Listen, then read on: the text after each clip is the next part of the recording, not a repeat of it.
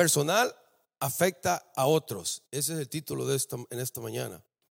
Y ah, ya hemos orado, ya hemos pedido al Señor este, por bastantes cosas en esta mañana, y, pero qué más importante que podamos vivir en victoria. En el año 2021 no sé cómo usted pasó, yo no sé qué pasó, cómo estuvo su vida. No sé si usted puede considerar el año 2021 y decir, el año 2021 que pasó, yo vivía en victoria. Y gloria a Dios si puede decir eso. Yo viví en victoria el año 2021. Ahora, es importante que nos demos cuenta que nuestra victoria personal, tal como dice el título, afecta a otros. Porque sí, muy, muy, es cierto de que nuestros fracasos, también nuestras derrotas, afectan a otros. Pero yo quisiera que lo viéramos de una manera más positiva, de una manera que, que enfocarnos más, no tanto en las consecuencias negativas que vienen cuando hacemos lo que no agrada a Dios, sino que deberíamos enfocarnos y poner nuestra atención en todos los beneficios y todas las bendiciones que vienen cuando hacemos lo que agrada a Dios. Porque a veces estamos pensando tanto en lo negativo que puede venir si yo desagrado a Dios, que dejo de desear las cosas buenas, los beneficios, las bendiciones que vienen cuando sí obedezco a Dios, cuando sí hago lo que agrada a Dios, por difícil que sea, va a venir cosas buenas a su vida. Vienen cosas buenas al creyente. Déjeme darle un ejemplo. Cuando en el contexto familiar, cuando un la esposa o el esposo, y digo, o padre o madre, porque si hay hijos, eh, decide ser fiel y mantener su fidelidad al vínculo matrimonial y decidir ser fieles. Yo decido ser fiel a mis votos matrimoniales. Va a venir bendición con decidir hacer esa decisión. Va a venir muchos beneficios, van a venir muchas cosas buenas. Por ejemplo, proveerá seguridad al hogar. Habrá paz, habrá, habrá armonía, estabilidad emocional, amor, habrá confianza mutua. No sé, va a haber esa confianza de uno al otro. Habrá gozo o, alegría, como quiera llamarle. Habrá fortaleza espiritual y una mayor satisfacción en la intimidad matrimonial, una mayor satisfacción. las estadísticas dicen que cuando una persona es fiel o las personas en el contexto matrimonial, si son, hay fidelidad y hay exclusividad en el matrimonio, hay mayor satisfacción en, en el sexo, en la intimidad sexual, ahí. Ya dije la palabra, palabra, yo, no, se asusten, ¿no? Este, pero esa es la estadística. Dios bendice, cuando hay fidelidad, Dios bendice el acto matrimonial de intimidad en la pareja. Hay mayor contentamiento, hay un mejor sentido de felicidad, hay propósito en el hogar. Eso mencionando algunas, y puedo mencionar más. Claro, hay otros aspectos que, que pueden afectar esto, no solamente el hecho de mantenerse fieles, no, hay otros aspectos que afectan eh, la armonía y la paz en el hogar, pero esa es una, una sólida donde, donde Dios nos dice eh, no adulterar, Él nos está diciendo, quiero proveerte todas estas bendiciones, quiero proveerte esto y más. Ahora, es un ejemplo, por eso le digo, en vez de estar pensando todas las cosas malas que pueden venir, y enfocarnos en lo que quiero evitar. Debiéramos desear verdaderamente todas las bendiciones y cosas buenas que Dios nos da cuando así hacemos las cosas, lo que Él le agrada. Déjeme, voy a leer una, una declaración y va a aparecer en sus pantallas. Y usted me dice, usted me dice, si, ah, si está de acuerdo con un amén al final. ¿no? Usted me dice, yo lo voy a leer y al final, si usted cree esto, dice un amén fuerte. ¿Me entendieron? ¿Me entendieron? Se durmieron. Dios ha capacitado, Dios nos ha capacitado para que vivamos una, para que vivamos en victoria con la ayuda de su Espíritu Santo y con nuestra sumisión y obediencia a sus mandamientos. Lo vuelvo a decir. Dios nos ha capacitado para que vivamos en victoria con la ayuda de su Espíritu Santo y con nuestra sumisión y obediencia a sus mandamientos. Y debemos de creer eso, porque el Espíritu Santo mora en el creyente, que nos empodera para decir no a lo malo, pero también para vivir una vida del agrado de Dios. no es con nuestra propia fuerza que podemos decir a lo malo, es con el Espíritu Santo que mora en el creyente, que mora en usted, que podemos decir sí a lo bueno. Desear lo bueno, desear lo que es, lo que realmente honra a Dios, es traer bendiciones a su hogar. Querer hacer lo que a Dios le agrada es querer traer bendiciones a su vida, a su matrimonio, a sus hijos en el contexto del hogar, pero también, por ejemplo, podemos pensar, si usted decide cuidarse, también va a haber, en su cuerpo físico, también va a haber eh, consecuencias buenas. Ahora, todo el énfasis que quiero hacer ahí es que nosotros no podemos ser obedientes sin el poder del Espíritu Santo. Podemos obedecer los mandamientos no podemos obedecer los mandamientos si no es por la ayuda del Espíritu Santo y así Él nos capacita, y nos da la victoria. Ahora, ¿por qué? Porque mire, porque si yo tengo victoria, en la, primera persona que va a ser beneficiada con que yo viva en victoria o tenga victoria, soy yo mismo. Es usted mismo. Pero también las personas que le rodean, ¿no? Dígase esposa, hijo, hogar, amigo, familia, pero también su iglesia el cuerpo de Cristo en el cual usted se congrega. Si hay gente que no se congrega acá, ¿no? Que se congregue se congrega, va en otro lado, va a afectar cómo vivo yo, cómo está mi vida viviéndose en integridad. ¿Cómo está? ¿Estoy viviendo íntegramente? Porque una de las cosas que yo no quisiera que nos volviéramos una iglesia religiosa con un montón de actividades nada más pero en la integridad, en lo íntimo, en lo secreto, cuando nadie me está viendo, yo estoy viendo pornografía, estoy viendo cosas que no le agradan a Dios, estoy viendo cosas sucias o me estoy alimentando de cosas en la mente, mi corazón, de cosas que no le agradan a Dios. Entonces eso mejor, paremos todas las actividades y pongámonos a cuentas con Dios y sirvamos a Dios. Y enamorémonos de Dios primero. Y yo sé que lo que estoy diciendo es fuerte, pero el problema es esto, hermano. La iglesia no va a tener poder si el creyente no tiene poder.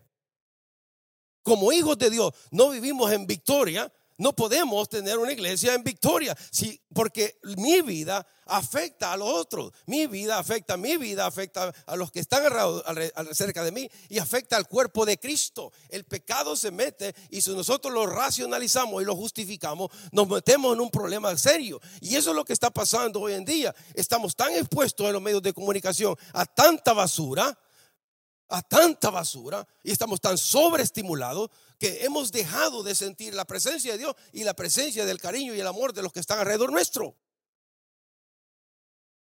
Estamos demasiado sobreestimulados. Sí, eh, pues, pobrecito, los jóvenes están todo el tiempo, pero no solo los jóvenes, ahora son los adultos. Están metidos en esta cosa todo el tiempo. Y, eso está quitando la atención de lo que realmente debemos estar prestando atención y mi vida está sufriendo. Ahora comienza un nuevo año y tenemos nosotros la oportunidad de, de ponernos nuevas metas, nuevos objetivos. Yo no sé cuántos de ustedes se han puesto nuevas metas, nuevos objetivos, pero hoy tenemos la oportunidad de cambio. Por lo menos cuando termina un año pues tenemos la opción de decidir, bueno, quiero hacer algunas cosas diferentes a como las ha venido haciendo para tener resultados diferentes. Si sigo haciendo las cosas de la misma manera que lo vengo haciendo, voy a obtener los mismos resultados. Y hay personas que viven en este ciclo vicioso de derrota, derrota, derrota, victoria, derrota, victoria. No podemos vivir así, hermano. No, se puede vivir así.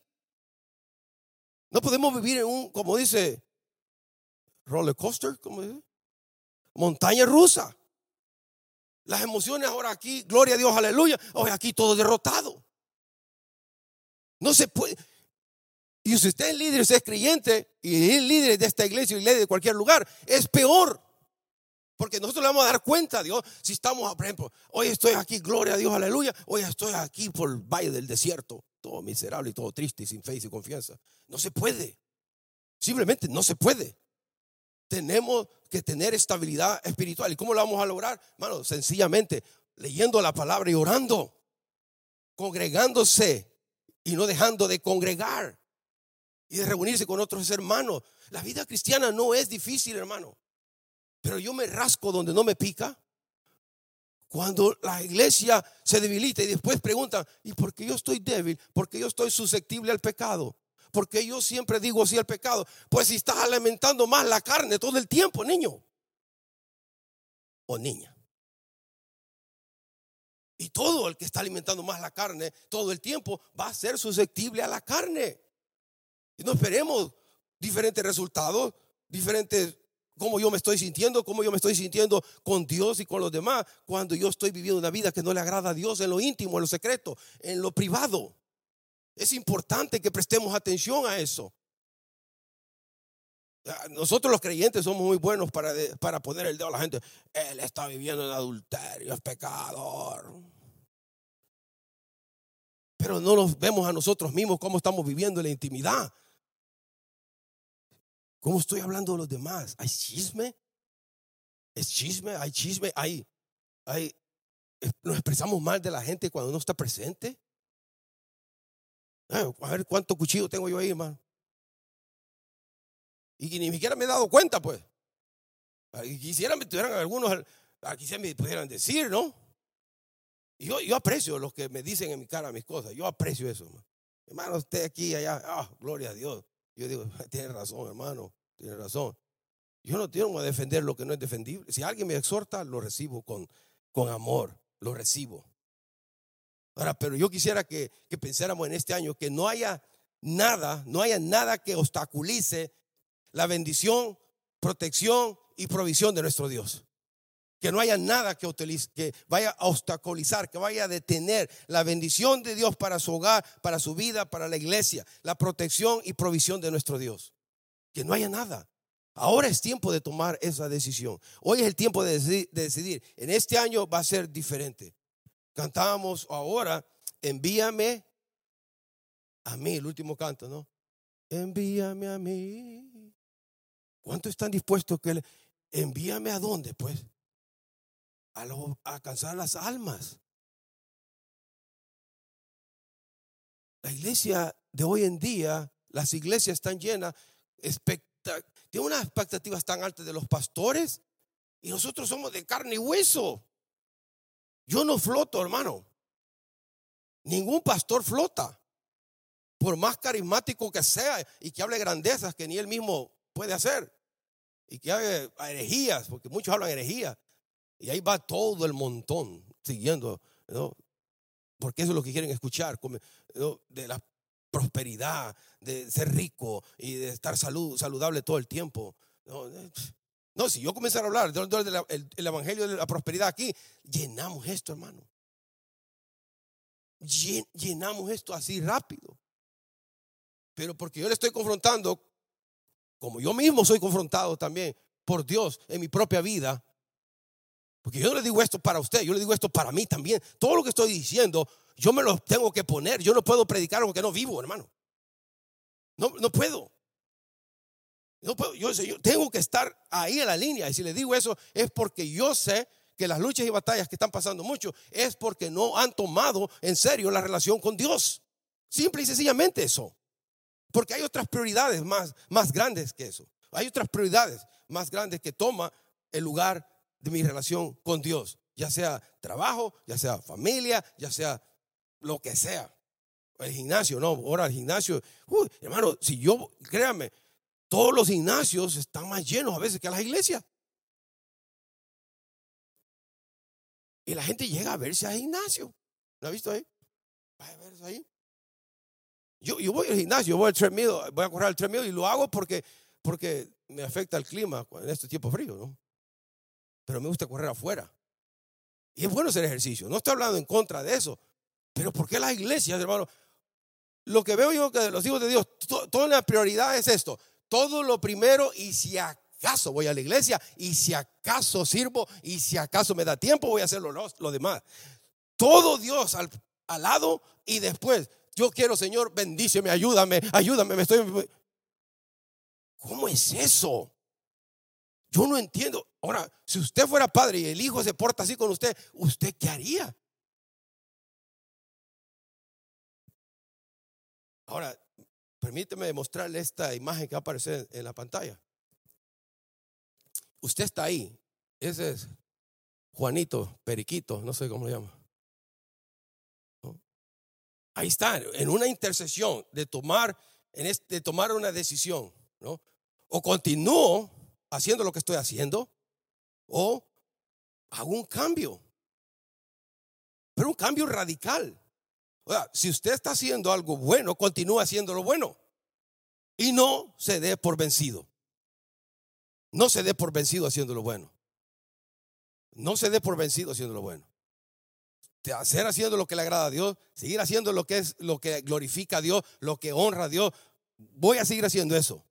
Eso, eso. Pero si está haciendo algo que no es del agrado de Dios, tiene que haber un cambio, una intercesión, algo que usted diga, no, aquí tengo que irme por otro camino para tener, llegar a otro destino, porque el camino que estoy llevando me está llevando a la autodestrucción, me está llevando al camino de la amargura, me está llevando al camino de, perder mi hogar. Si, estoy llevando un camino donde voy a perder mi, mi familia, mis hijos, mi trabajo, o voy a perder mi salud, no sé. Usted tiene que saber, pero ¿qué, qué es lo que tiene que cambiar?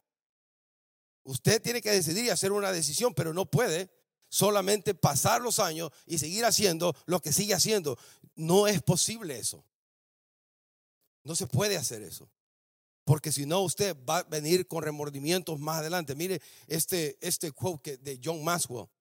Me encantó. El futuro es ese momento donde desearás haber hecho lo que no estás haciendo hoy. El futuro es ese momento donde desearás haber hecho lo que no has lo que no estás haciendo hoy. Después vienen los remordimientos y lamentaciones. Ay, si tan solo yo hubiera. ¿No ha oído esa persona? Ay, si yo tan solo hubiera ido a la iglesia más. Ay, si tan solo hubiera eh, escuchado la voz de Dios cuando me dijeron. O si tan solo le hubiera dicho a mi esposa que la amo. O a mi esposo que lo amo. Ay, si tan solo, si tan solo yo hubiera eh, seguido estudiando ya fuera ya fuera médico, o si yo hubiera sido estudiando, hubiera terminado mi carrera. Si yo si tan solo hubiera, no me he dado por vencido, ya tuviera mi, este negocio que quería, que deseaba yo tener. Ya, si tan solo. ¿No? Pero no permita eso, que vengan los remordimientos más adelante. Hoy usted tiene el poder de cambio. Hoy tenemos el poder de decisión. Hoy es una bendición. El presente es una bendición, hermano. Usted está vivo. Aquí. Muchos no, no lo han visto. Hermano. Gracias a Dios porque usted está aquí. Gracias a Dios porque aquí estoy yo. No, gracias a Dios. Aunque usted no le dé gracias que estoy yo aquí hoy. Pero aquí estamos. Dios es bueno. Y muchos no abrieron los ojos. Y porque la vida es corta, quiero vivir en la, con esa perspectiva eterna. Con la perspectiva eterna, hermanos, yo lo digo y lo digo y lo digo, pero parece que no lo entendemos. cualquier momento los vamos. En cualquier momento colgamos los zapatos, los tenis. En cualquier momento podemos irnos. Hay personas que nos vemos flaquitos, ¿no? Ah, me incluyo yo, no, no, no. Y, el colesterol está alto. Y las venas están tapadas de tanto taco. Y se ven flaquitos, pero comemos bien, ¿no? Y, en la noche, ¿ves? Se nos jala las arterias. Solo le decir a una arterita. Y ya se, y se acabó, hermano. Se nos acabó el corrido. Como dice, ¿no? Ahora, ¿por qué no darle gracias a Dios cada día? Señor, y, y, dar mis dones, mi talento, mi tiempo, mi energía, dárselo al Señor. ¿Por qué no? Para que cuando Él me llame a su presencia, Señor, ah, trate traté. Traté de ser fiel a tu llamado. Traté de ser fiel a lo que tú me pusiste a hacer a mí. Sí, traté. El Señor diga, mm, en lo poco me fuiste fiel, en lo mucho te pondré. Entra al gozo de tu Señor. Dios no quiere perfección, hermano. Dios no quiere perfección de nadie. Pero sí quiere un corazón que realmente le ame a Él. Y solo Dios sabe, si, si, si, Dios le preguntara a usted como le preguntó a uno de sus discípulos, ¿me amas? ¿Me amas? Si Dios le pregunta a usted, ¿me amas? Y Dios me preguntara a mí, Marcos, ¿me amas? Yo no sé si podría decirle, Señor, te amo. Yo no sé, hermano. Porque muchas cosas nos apartan de Él. Muchas cosas nos apartan rápidamente de Él. amamos realmente a Jesucristo, hermano. Hermano que estás viendo ya a través de la internet, donde esté que sea que estés, amas a Jesucristo, al creyente. Amamos a Dios. Estoy enamorado de Dios realmente. Yo, yo dudo, hermano, que yo ame a Dios y que esté enamorado de Dios. Porque otras cosas con facilidad toman su lugar. Y nos entretenemos el Netflix, Hulu, YouTube, Facebook, ¿qué otros hay? Twitter, Instagram, MySpace, MySpace, oh, ya, ya volvieron, ese ya es más. Ah, hay, hay tanto, hermano. TikTok, ¿cómo se llama esa? TikTok, ¿eh? De videos y tantas cosas, hermano. Hay tanta cosa ahorita tanto entretenimiento, tanta distracción que nos aparta de esta comunión. Y, hermano, y no le digo, y si usted pasa viendo mucho tiempo esas cosas, después que abre la escritura, ya todo cansado y todo sobreestimulado, ¿y cómo le va a hablar Dios a usted, hermano? ¿Cómo le va a hablar a Dios? Si está todo, está todo electrónico en la mente ya. Las neuronas están tan activas que cuando llega ahí blanco y negro, letras blanco y negro. No le están bailando, no le están haciendo nada. Y claro, ¿cómo va a poder meditar en un libro? Hoy eh, tenemos problemas serios, no solamente en la iglesia, fuera de la iglesia en esto. Lea un libro. Nosotros vamos a promover cinco libros. El otro domingo los vamos a dar a conocer, Dios mediante. Y los vamos a ordenar para poner eso a la disposición suya si los quiere y los compre. Para que lea. Porque yo le digo a los hermanos, hay que promover la lectura. Yo no sé si lo van a leer, pero por lo menos vamos a promover la lectura. Porque promovemos la lectura de la Biblia, no la escritura. Tal vez leyendo otros libros también se estimule más a leer las escrituras. Y nos ayude a meternos en este buen hábito de alimentar nuestro espíritu, alimentando nuestra mente con cosas buenas. Porque lo que usted alimenta aquí va a experimentar en sus emociones tarde o temprano. Todos los dardos que vienen a su mente, a su corazón, va, a afectar su vida emocional su vida espiritual, tarde o temprano, de alguna manera o de otra. Ahora, pregúnteme usted ahora, ¿cuándo va a abrir la escritura, hermano? ya, hoy sí. ¿Por qué no vamos ahí a, a Josué capítulo 6? Josué capítulo 6. Y quisiera ver que viéramos esto que ilustra esto ilustra dos personas que tomaron decisiones. Y la decisión que tomaron afectó el futuro, el futuro de esa persona, del que vamos a hablar, este personaje, este carácter en, carácter en la Biblia, y también el futuro de los demás, de los que estaban alrededor de él. Las decisiones que tomamos afectan mi futuro y también afectan el futuro de los demás.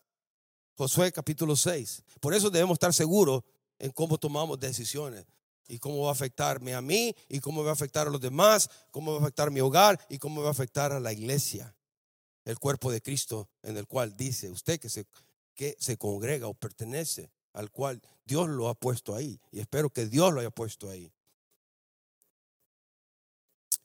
Josué capítulo 6 y leamos del versículo 17 al 19. Josué capítulo 6 del 17 al 19 para comenzar. Dice así el 17 y será la ciudad anatema a Jehová con todas las cosas que están en ella. Solamente quién? La ramera vivirá con todos los que están en casa con ella, por cuanto escondió a los, a los mensajeros que enviamos. Qué lindo que Dios incluye en eso. 18. Pero vosotros guardaos del anatema, ni toquéis, ni toméis, alguna cosa del anatema. No sea que hagáis anatema al campamento de Israel. ¿Y qué? Y lo turbéis. El 19. Mas toda la plata y el oro y los utensilios de bronce y de hierro sean consagrados a Jehová y entren en el tesoro de quién? De Dios, ¿no? De Jehová, Adonai Elohim. Me interesa la palabra, esa palabra anatema en el Antiguo Testamento, Jerén, es en el hebreo, es todo aquello que era el botín, era el botín de guerra, hermano, en el cual Dios decidía qué se hacía con ese botín. Muchas veces Dios decidía, todo será destruido, y eso era anatema, porque Dios decía, todo, cuando entre, cuando, por ejemplo, cuando entraron a Jericó, cuando entraron a Jericó, les dijeron, todo destruyan. Ahora, ahora les está dando la instrucción porque van a ir a atacar otro pueblo, el pueblo de Jai. Y les está dando las instrucciones cómo deben actuar cuando ataquen al pueblo o a esta población, esta tribu, lo que sea, de Jai. Ahora les está dando la instrucción que cuando entren ahí, les dice del anatema. ¿Qué será anatema? Todo será destruido, pero les dice bien claramente en el 19, más toda la plata y el oro y los utensilios de bronce y de hierro serán consagrados a Jehová y entren en el tesoro de Jehová. Entonces el anatema es todo aquello que Dios designa para sí mismo o, lo que Él designa para destrucción. Él decide. Él decide. Ahora, ya voy a llegar a la aplicación. Perdón. Dice, quiero que miremos ahí a Raab también porque eso me parece interesante, es el primer personaje. Mire cómo Ra, ¿qué, era Ra, hermano? ¿Quién era? Era prostituta. Era una prostituta. Y mire aquí, Ra, dice, hablando Dios de solamente Ra, la ramera vivirá con todos los que estén en casa con ella. Ella y todos los que están en casa con ella, por cuanto escondió a los mensajeros que enviamos.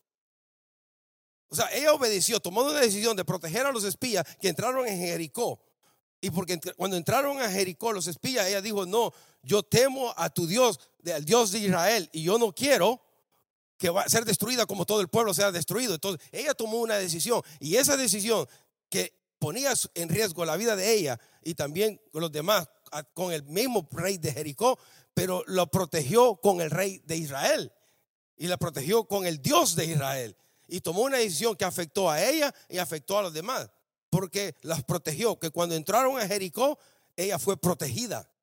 Ella fue protegida de todo, de todo el daño que pasó ahí. Ahora, me parece a mí muy interesante esto de Ra, hermano, porque Ra era una prostituta, lo que indica que Dios no hace acepción de personas para, hermano, no importa si es pobre, si es rico, si es blanco, amarillo, morado, no importa si somos negros, no, no importa el color, Dios no hace acepción de personas. Y si Dios no hace acepción de personas, tampoco nosotros deberíamos de hacer acepción de personas. Deberíamos de ver a las personas como personas, como seres humanos. Toda persona, no importando el color, es digna, Señor, es digna, sea cristiano o no, es digna de respeto. Es digna de ser cortés con esa persona, sea rico, sea pobre, el color que sea, sea la raza que sea. Dios, mire, eh, una prostituta, hermano. Y lo interesante del caso, de esto, me, llama mucho la atención, porque acuérdese, Ra era una prostituta. Y si usted lee Mateo capítulo 1, versículo 5, Ra, él, viene del linaje de Jesucristo, Jesucristo el Mesías, vino de ahí, de una prostituta. El santo de Israel nació a través de un linaje, Ra es mencionada Mateo capítulo 1, versículo 5, de una prostituta. Yo creo que el Señor, nosotros somos los humanos, a nosotros nos gustan las, jerarquías y las categorías, ¿no? Y Él pone en su linaje a una prostituta.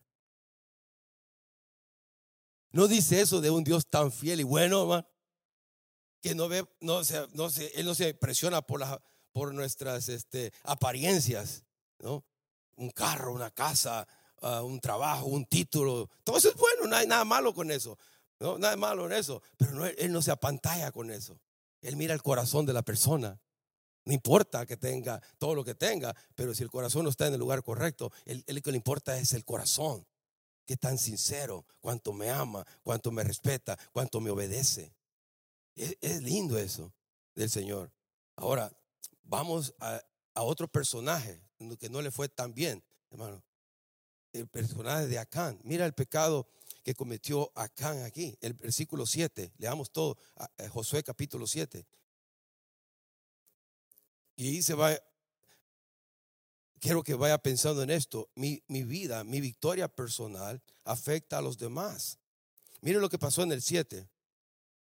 Pero los hijos de Israel cometieron una prevaricación en cuanto al anatema, porque Acán, hijo de Carmí, hijo de Sabdí, hijo de Sera, de la tribu de Judá, tomó del anatema y la ira de quién? Mire, de Jehová se encendió contra los hijos de Israel.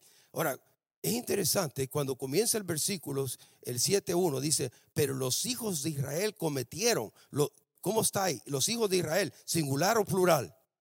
Plural, está incluyendo a, todo el pueblo de Israel. Todo el pueblo de Israel cometió una prevaricación, o sea, una traición en contra del mandato de Dios. Prevaricación es todo eso, es todo lo que es, es una traición desobedecieron a Dios en cuanto a lo que Él dio explicando del anatema. Todo aquello que Dios decidió que fuera destruido, todo aquello que Él decidió que fuera para Él y se apartara para su tesoro, este personaje, Acán, y ya lo tenían bien identificado, Acán, hijo de Carmí, hijo de Sabdí, hijo de Sera, de la tribu de Judá. Tomó del anatema y la ira de Jehová se encendió no solamente contra Acán, sino contra quién? contra todos los hijos de Israel, todo el pueblo, contra todos los israelitas. Todos estaban pagando por el pecado de una persona, por la desobediencia de una persona. Hay un versículo, eh, quizás no puedan ir ahí, pero yo lo tengo aquí en la Nueva Biblia ah, de las Américas, en esta versión, en, en el Nuevo Testamento, 1 Corintios 5, 6, dice, la jactancia de ustedes no es buena no sabe que no sabes que un poco de levadura fermenta toda la masa. O sea, mi, su vida en victoria afecta su vida, los demás, los que están cerca de usted, cómo está viviendo su vida, si está viviendo su vida íntegramente delante de Dios, y va a afectar la vida de la iglesia, del cuerpo de Cristo. Afecta. Si usted vive en victoria, va a afectar va a traer cosas buenas, va a traer éxito ministerial, va a traer éxito en la iglesia. Es importante que prestemos atención, que deseemos ver, de tener la unción de Dios, porque quiero ver almas salvas, quiero ver vidas transformadas, quiero ver los matrimonios ser fortalecidos por el poder del Espíritu Santo y su palabra. Pero cuando hago lo malo, evito que vengan todas estas cosas. Mire el, versículo 2, porque Josué como líder no sabía lo que estaba pasando aquí con Acán. Y mire el 2. Después Josué envió hombres desde Jericó a Jai, que estaba junto a Betabén, hacia el oriente de Betel, y les habló diciendo, ah, escogió unos hombres y dijo, subid y reconoced la tierra, y ellos subieron y la reconocieron a Jai. La palabra reconocer es de espiar, que viene la palabra pie, ¿no? la idea es que pasaran a través de esa tierra caminando y reconocieran qué tan grandes, qué tan poderosas, cuántas armas tienen, cuántos son. Y los envió Josué a estos hombres a estudiar a Jai, para que vieran qué tan fuerte es esta nación de Jai, a la que después de Jericó deberían de conquistar. El 3. Y volviendo Josué, y volviendo a Josué, le dijeron, ah, no suba todo el pueblo, sino suban como dos mil o tres mil hombres y tomarán a Jai. No fatigues a todo el pueblo yendo ahí, porque son pocos. Ah, mire, en otras palabras, pan comido, ¿no? Fácil. No son muy fuertes. Se dice, se cree históricamente que Jai era como toda la población era 12 mil personas, hombres, niños y mujeres. Entonces, no son fuertes. Manda unos dos mil o tres mil hombres y, y lo van a tomar con facilidad. El 4 y subieron allá del pueblo como tres mil hombres, los cuales huyeron delante de Jai. Mire, mandaron tres mil como diciendo, bueno, la vamos a, jugar segura, mandemos tres mil y así aseguramos la victoria. Pero ¿qué dice? Los, estos tres mil huyeron delante de los de Jai, salieron huyendo. Y el 5, y los de Jai mataron de ellos a unos 36 hombres y los siguieron desde la, desde la puerta hasta Sebarín y los derrotaron en la bajada, por el cual el corazón del pueblo desfalleció y vino a ser como que como agua, hablando del pueblo de Israel ya. Lo mismo que Jericó, el pueblo de Jericó sintió cuando oyeron que los israelitas venían contra ellos y el Dios de Israel venía contra ellos. El corazón de ellos se puso como agua. Ahora de ellos se dice, es irónico, ¿no? Que de ellos se está diciendo, ahora el corazón del pueblo de Israel, incluyendo desde Josué, se pone, se falleció sin ánimo y viene a ser como agua. Ya no hay entusiasmo. Porque hemos visto la derrota Israel ha sido derrotado. ¿Y, dónde está Dios? Y, a donde todos nos preguntamos, ¿y dónde está Dios pues en mi derrota? ¿Cómo, cómo que yo, yo, pensaba que Dios estaba conmigo? O yo, yo, pensaba que Dios estaba con nosotros. ¿Por qué estoy teniendo estas cosas? ¿Por qué me está pasando esto? Y eso es donde hay que vernos nosotros. ¿Será que tengamos que analizarnos y pensemos, ah, ¿estaré haciendo yo algo malo en lo cual por lo cual estoy no teniendo victoria, estoy experimentando derrota en mi vida, o mis hijos, o mi esposa, o mi hogar, o mi trabajo, o la iglesia, porque yo no estoy caminando bien delante de Dios. Porque el, Dios de ayer es el Dios, el mismo Dios de hoy y el de siempre, hermano. El Dios del Antiguo Testamento es el mismo Dios del Nuevo Testamento. Y ahí dice que Dios se encendió contra el pueblo de Israel, se, llenó de enojo, de ira. Por eso. Quizá, y vamos a seguir leyendo el 6. Entonces Josué rompió sus vestidos, y se postró en tierra sobre su rostro delante del arca de Jehová. Pues el arca de Jehová representa la presencia de Dios hasta caer la tarde. Y los ancianos de Israel y echaron polvo sobre sus cabezas. Lo que estaban es un, un acto de lamentación. ¿no? Hay muchos actos de lamentación que se les permitía al pueblo de Israel, como el llanto, ¿no? el llorar, pegarse en el pecho, ¿ha visto usted? Extender las manos, ¿no? bajar la cabeza, todo eso era bueno. Lo que no se le permitía al pueblo de Israel era cortarse y sangrarse, ni de hacer sacrificios de ninguna clase. Pero eso sí les permitía. ¿no? Estaban como indignados. ¿Qué ha pasado, Señor? Aquí estamos en tu presencia. ¿Y por qué me está pasando esto? Y Josué representando a todo el pueblo y los ancianos. Y Señor, ¿por qué? ¿Por qué? ¿Por qué estoy, experimentamos esta derrota? Nos has, ya no nos has dejado, tú eres débil. ¿Por qué estoy experimentando esto en mi vida? Porque ya mi, mi vida no siente lo mismo. Porque ya mi hogar no se siente la armonía. Porque ya no mi matrimonio no tiene el mismo paz y, cariño entre uno y el otro. Porque ya no hay buena comunicación. Porque mi trabajo ya no es prosperado. porque mi vida? ¿Por qué? Es lo que estaba haciendo Josué. Y sigue siendo. Y Josué dijo, el 7, ah Señor Jehová, ¿por qué hiciste pasar a este pueblo? Y vienen las quejas, ¿no? A este pueblo, el Jordán, para entregarnos en las manos de los amorreos, para que nos, para que nos destruyan. Ojalá nos hubiéramos quedado al otro lado del Jordán. Ay Señor, ¿qué diré ya que Israel ha vuelto la espalda delante de sus enemigos? Porque los cananeos y todos los moradores de la tierra oirán y nos rodearán y borrarán nuestro nombre de sobre la tierra. Y entonces, ¿qué harás tú a tu grande nombre? Y de eso se trata, hermano, de la reputación de Dios en su vida. De la reputación de Dios en mi vida, de la reputación de Dios en la, en la vida de mi familia, de la reputación de Dios en la iglesia. Aquí lo decimos, aquí, no se debe exaltar el nombre de la iglesia ni el nombre de un hombre, se tiene que exaltar el nombre de Jesucristo. Y de la reputación de Él van a hablar allá afuera si nosotros hacemos lo que le agrada a Dios. Cuando yo no hago lo que no le agrada a Dios, cuando yo no hago los planes los propósitos de Dios, yo no estoy trayendo buena reputación y, y gloria y honra a Dios allá afuera. No, aquí adentro. Se trata de la reputación de los demás. Se trata de que otros digan, "Eh, Jesucristo vive. He visto cómo trabaja en esa persona. He visto cómo trabaja en la vida y en la familia de esa persona. He visto cómo trabaja en esa iglesia. Jesucristo vive y yo quiero ser parte de eso. Pero no está pasando eso. Las iglesias, las personas están huyendo de las iglesias. Aún es más, para qué decirlo, aún hasta los creyentes están huyendo de las iglesias. Más como alguien como yo gritón. No, para que me venga a hacer sentir mal todos los domingos, para que vengo. Una vez me dijo el Señor, y me preocupaba por lo que decía. Una vez me dijo el Señor, tú no me vas a dar cuenta de cuánta gente está sentada aquí. Tú me vas a dar cuenta si predicas mi palabra. Y yo me voy a ir a estar allá enfrente de Él. Aunque le caiga mal a quien que le caiga mal, yo voy a decir lo que Dios pone en mi corazón decir.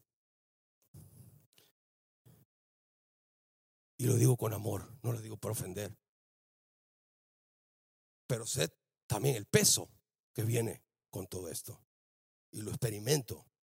No crea que es así por así. Por amor a verles a ustedes bien. Por amor de ver a la iglesia como cuerpo glorificando y exaltando el nombre de Jesucristo. ¿Qué va a tomar para nosotros como iglesia despertar? ¿Qué va a tomar para que nosotros realmente pongamos la mano en el arado y con convicción digamos, de aquí yo no me despego y no vuelvo atrás? No miro atrás. El 10 dice, Dios le habló y de aquí adelante Dios le está hablando a Josué. Y Jehová dijo a Josué, levántate, ¿por qué te postras así sobre tu rostro? Israel, mire, Dios está hablando, Israel ha pecado y aún han quebrantado mi pacto que yo les mandé. Y también han tomado del anatema y hasta han hurtado, han mentido, aún lo han guardado entre sus enseres. Este Acán hizo todo esto, marca, indica esto, lo, lo importante, lo, lo, lo, cómo Dios miraba el pecado de Acán. No solamente escondió del anatema, mire, porque ahí, usa palabras bien específicas. Israel ha pecado, ha quebrantado mi pacto, han hurtado, han mentido y han guardado entre sus enseres. Indica la seriedad de esto. Y es lo mismo, hermano, cuando yo tengo mis, mis, mi pecado secreto, ¿no? Este representa su pecado o mi pecado. Todos estamos en el mismo, ¿no? Yo no estoy hablando para abajo, estoy aquí. Y ahí está, este es mi pecado, ¿no? Y nadie lo sabe. Y aquí está mi pecado. Nadie lo sabe. Yo, yo lo tengo acá. Y no afecta a nadie. No está afectando a nadie. Yo, yo aquí lo tengo y no le hago mal a mi esposa, no le hago a mi familia, no le hago a nadie. Pero aquí este es mi pecado. Lo que sea que es su pecado. Pornografía, chisme, lo que sea. Fornicación, sexo antes del matrimonio, placeres. Lo que, aquí está, este es mi pecado. Y, y yo no, no se lo enseño a la iglesia, no se lo enseño a ningún, no le digo al pastor, mire pastor, pastor Dan, este es mi pecado, ayúdeme. Ayúdeme. Estoy teniendo problemas con esto. Y lo saco a la luz. Iglesia, aquí está. Este es mi pecado. Oren por mí. Oren, por mí, hermanos, porque estoy, esta es mi situación. Yo no quería decirles nada, pero esta es mi situación. ¿Cómo haber avivamiento en, en, nosotros mismos cuando estoy cubriendo siempre mi pecado? Encubriéndolo, ¿no? Y Dios dice, todo lo que yo, todo lo que tú tapas, todo lo que tú cubres, yo tarde o temprano lo voy a sacar a la luz. Tarde o temprano lo voy a sacar a la luz. Pero todo lo que tú sacas a la luz, yo lo cubro. Dios lo cubre con su gracia y su amor y perdón. Porque no se trata de condenación. No se trata de ser condenado.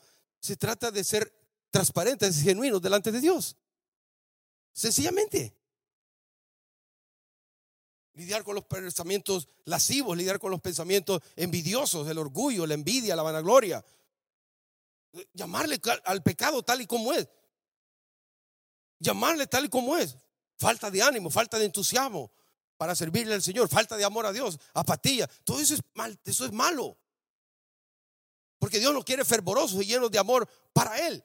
No podemos solo vivir religiosamente haciendo las cosas de la misma manera. Otra vez al domingo lo mismo. Cantar, lavar, No, si no hay propósito porque no estamos metidos intensamente en los planes y propósitos de Dios, porque no estoy dejando que Él comunique conmigo para ver qué es lo que Él quiere hacer en mi vida y a través de mi vida para bendecir a otros. Ahí va a encontrar su propósito, ahí va a encontrar su, el por qué existe. Pero muchos están, todos eh, los creyentes piensan que venir a la iglesia y marcar la tarjeta ya lo es todo. No, es bueno venir a la iglesia, pero no lo es todo. Muchos creyentes mucha gente que viene aquí a la iglesia no es creyente, no, es no son verdaderos hijos de Dios. Muchos que, van a que vienen a la iglesia no son creyentes, hermano. No todo el que viene a la iglesia es hijo de Dios. Pero todo hijo de Dios, todo creyente, va a la iglesia. ¿Entiende la diferencia? Y ese es ese punto importante. Entonces, yo tengo que lidiar con esta situación en mi vida con integridad, porque el mundo está queriendo ver a una iglesia que lidie con sus propias faltas y fracasos con una manera genuina. Que, lo, que demos, así como yo Dios lidia con mi, pecado, yo tenga gracia y amor y compasión por el que está lidiando con algo. Decirle, hermano, no te preocupes. Y, yo no te, yo estoy contigo, yo voy a orar contigo, vamos a orar por. Pero usted tiene que hacer su parte. Usted tiene que desear su victoria para que no afecte a mi vida, la vida de mi familia y la vida de la iglesia. Porque tarde o temprano todos somos afectados. Y decirle al pecado, toma. Era un muñeco. Y yo no, y ser libre, hermano. Ser libre. Y vivir livianito, hermano. Contento. No soy perfecto. Todavía tengo lucha pero estoy luchando transparentemente. Dios sabe mi error, Dios sabe mis fallas. Ah, pero yo, yo las doy a conocer. Yo le digo a mis hermanos, se los digo a algunos, se los digo a Dios, Dios las sabe. Y estoy luchando por vivir una vida pura, santa y limpia delante de Dios. Y no me voy a dar por vencido hasta tener la victoria por completo en esa área de mi vida. Y Dios, como hemos dicho, con su Espíritu Santo nos va a dar la capacidad y el poder para respetar y obedecer sus mandamientos. Dios es el único que puede hacerlo. Déjeme terminar con, esta, con estos últimos versículos antes. Mire lo que pasó con Acán. Mire, solo voy a leer, quisiera leer más, pero no lo voy a hacer. Pero vamos a hacer, vamos a leer 7 del 24 al 25. Mire la disciplina de Acán. Dios tuvo que revelarle a Josué y a todo el pueblo de Israel. Si usted lee el capítulo 7, va a ver ahí cómo Dios reveló quién era el que había tomado del anatema y había robado, hurtado y mentido, por lo cual vino muerte. 36 personas murieron en el ataque de Jai. 36 personas inocentes por un hombre que decidió desobedecer a Dios. Y vino la disciplina de Dios. El versículo 7, el 24, 25 y eh, al 25 dice, entonces Josué y todo Israel con él tomaron a Acán, hijo de Sera, el dinero es lo que se había robado, el manto, el lingote, el lingote de oro, sus hijos, sus hijas, sus bueyes, hasta los bueyes, sus asnos, sus ovejas, su tienda y todo cuanto tenía. Y lo llevaron todo al valle de Acor y no de paseo, hermano. No de paseo. Mire los 25. Y le dijo Josué, ¿por qué nos has turbado, Acán? ¿Por qué? túrbete Jehová en este día. Y todos los israelitas, ¿qué? Lo apedrearon primero y lo quemaron después de apedrearlo. ¿Por qué no solo lo apedrean o lo queman? Lo, que, lo apedrean y lo queman después. Imagínense la disciplina que vino a Acán y no solo a Acán, ¿a quiénes más? A la familia y también a, a Israel. Porque Israel tuvo una derrota a consecuencia del pecado que este Acán cometió. Por eso les digo, hermano, su, vida en victoria está, está haciendo la diferencia. Su vida en victoria está haciendo la diferencia. Porque yo no estoy asumiendo que todos estamos aquí en derrota. No. Yo más creo que hay luchas, hay batallas, pero yo más creo que todos estamos en victoria. Pero hay áreas donde sí podemos decirle, Señor, esta área no está bien en mi vida. Y es todo lo que estoy apelando. Porque gracias a Dios que en el Nuevo Testamento la manera que Dios trata con su pueblo es diferente. Imagínense que Dios tratara igualmente como trataba con Israel en el Antiguo Testamento y tratara en el Nuevo Testamento con nosotros. ¿Se acuerdan Ananías y Zafira? Cuando mitieron, cuando ellos donaron todo su terreno y del dinero, de su propio dinero que ellos donaron, eh, sacaron una parte y le dijeron a Pedro, mira, aquí está todo lo que tenemos. Y estaban mintiendo, habían sacado parte.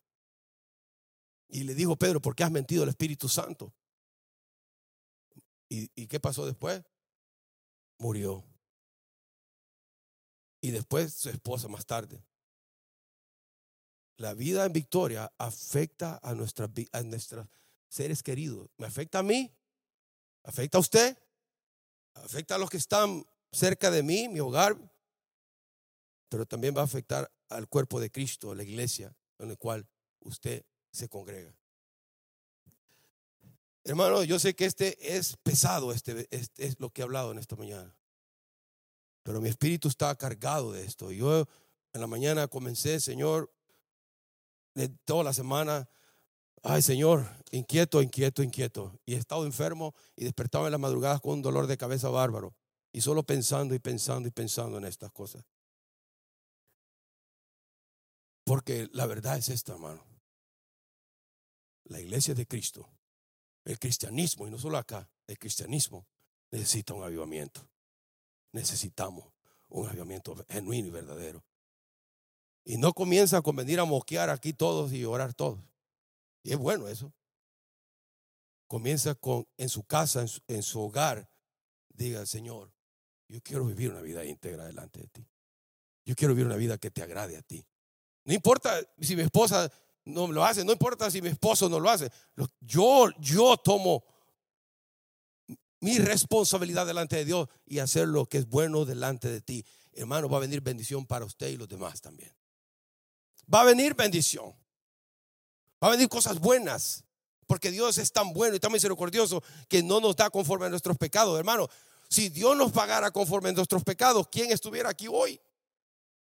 Yo soy el primero, no debería nadie predicando ya me hubiera caído un rayo.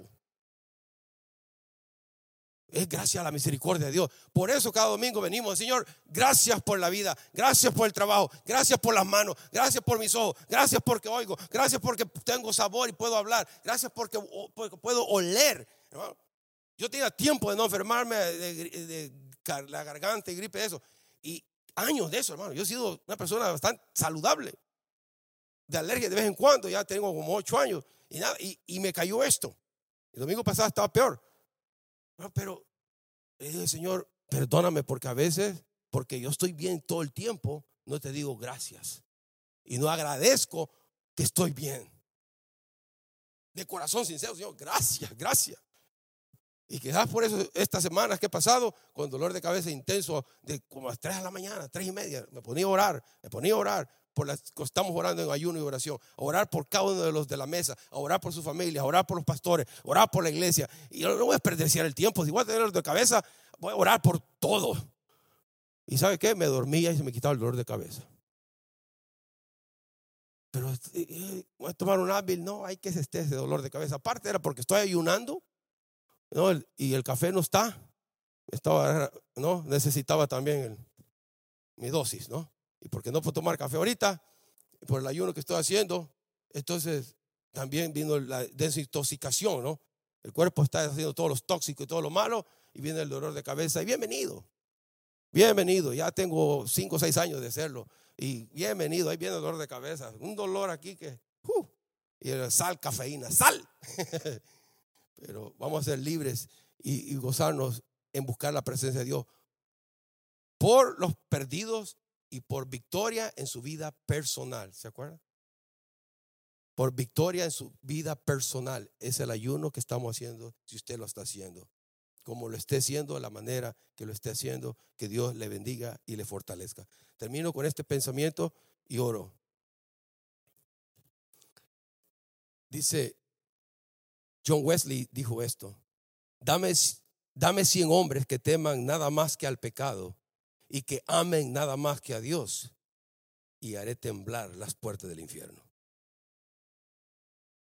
Dame 100 mujeres, 100 niños, lo que sea, que teman nada más que al pecado y que amen nada más que a Dios y haré temblar las puertas del infierno. wow. Incline su cabeza, hermano. Vamos a orar.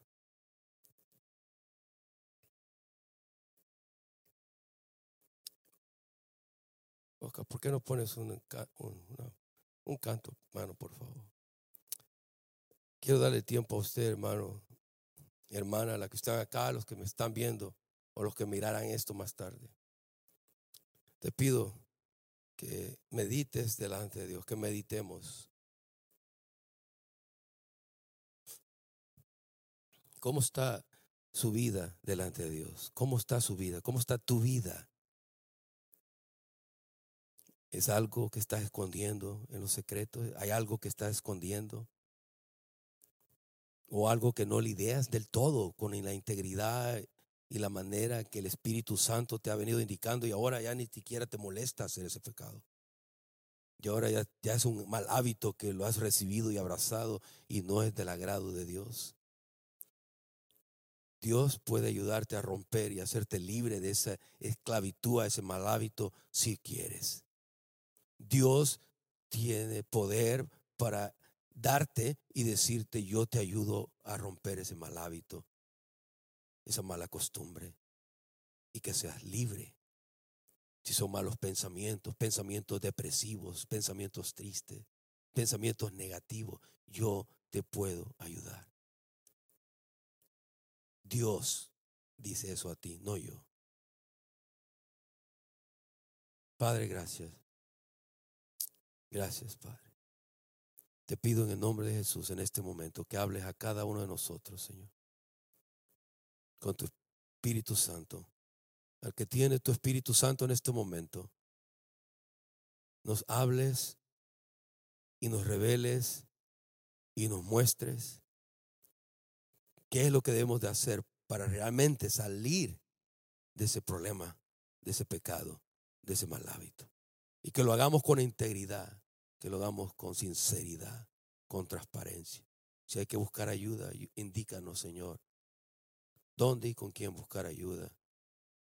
Y ser honestos nosotros al tratar con eso. Lo que sea. No, no, solamente las cosas malas son pecados, aún cuando no hacemos lo bueno es contado como pecado, aun cuando no oro, aun cuando no leo, aun cuando no, no comparto del amor de Jesucristo con aquel que no conoce, también eso es pecado. Cuando no ofrendo, cuando no, no doy con amor a, la iglesia, a, la obra de Cristo y no invierto en las, en las cosas eternas, también eso es pecado. Ayúdanos, Señor, al comenzar este año 2022 tenemos la oportunidad de cambio. Ayúdanos, Señor, que cuando veamos a este momento no haya remordimiento, no haya lamentaciones, no haya nada que, que podamos volver a decir, ¿por qué no tomé una decisión diferente? ¿Por qué no hice lo, lo que era bueno y correcto? Que no vengan lamentaciones, Señor, más adelante, delante de ti o los que amamos cuando estamos llenos de remordimiento por no haber obedecido a, la palabra de Dios, a su Espíritu Santo y todo lo que Él nos ha indicado. Oh Padre, ten misericordia de, de cada uno de mis hermanos, me incluyo, Señor. Ten misericordia de nosotros. Pero Señor, yo sé que tú quieres más de nosotros de lo que estamos haciendo. Sé eso. Y sé que muchos buscamos excusas, razones. Yo puedo hacer mis propias razones, excusas también. Doy gracias a Dios por los que ya sirven, por los que sirven y ponen su tiempo, su talento y lo hacen para ti, no para ningún hombre, sino para, la, para ti, no para la iglesia, sino para ti, Señor, porque tú eres el que nos ha salvado. Para ti hacemos lo que hacemos, para ti decimos lo que decimos. Gracias por los que ya lo están haciendo y que lo hacen con fidelidad y constancia a ti.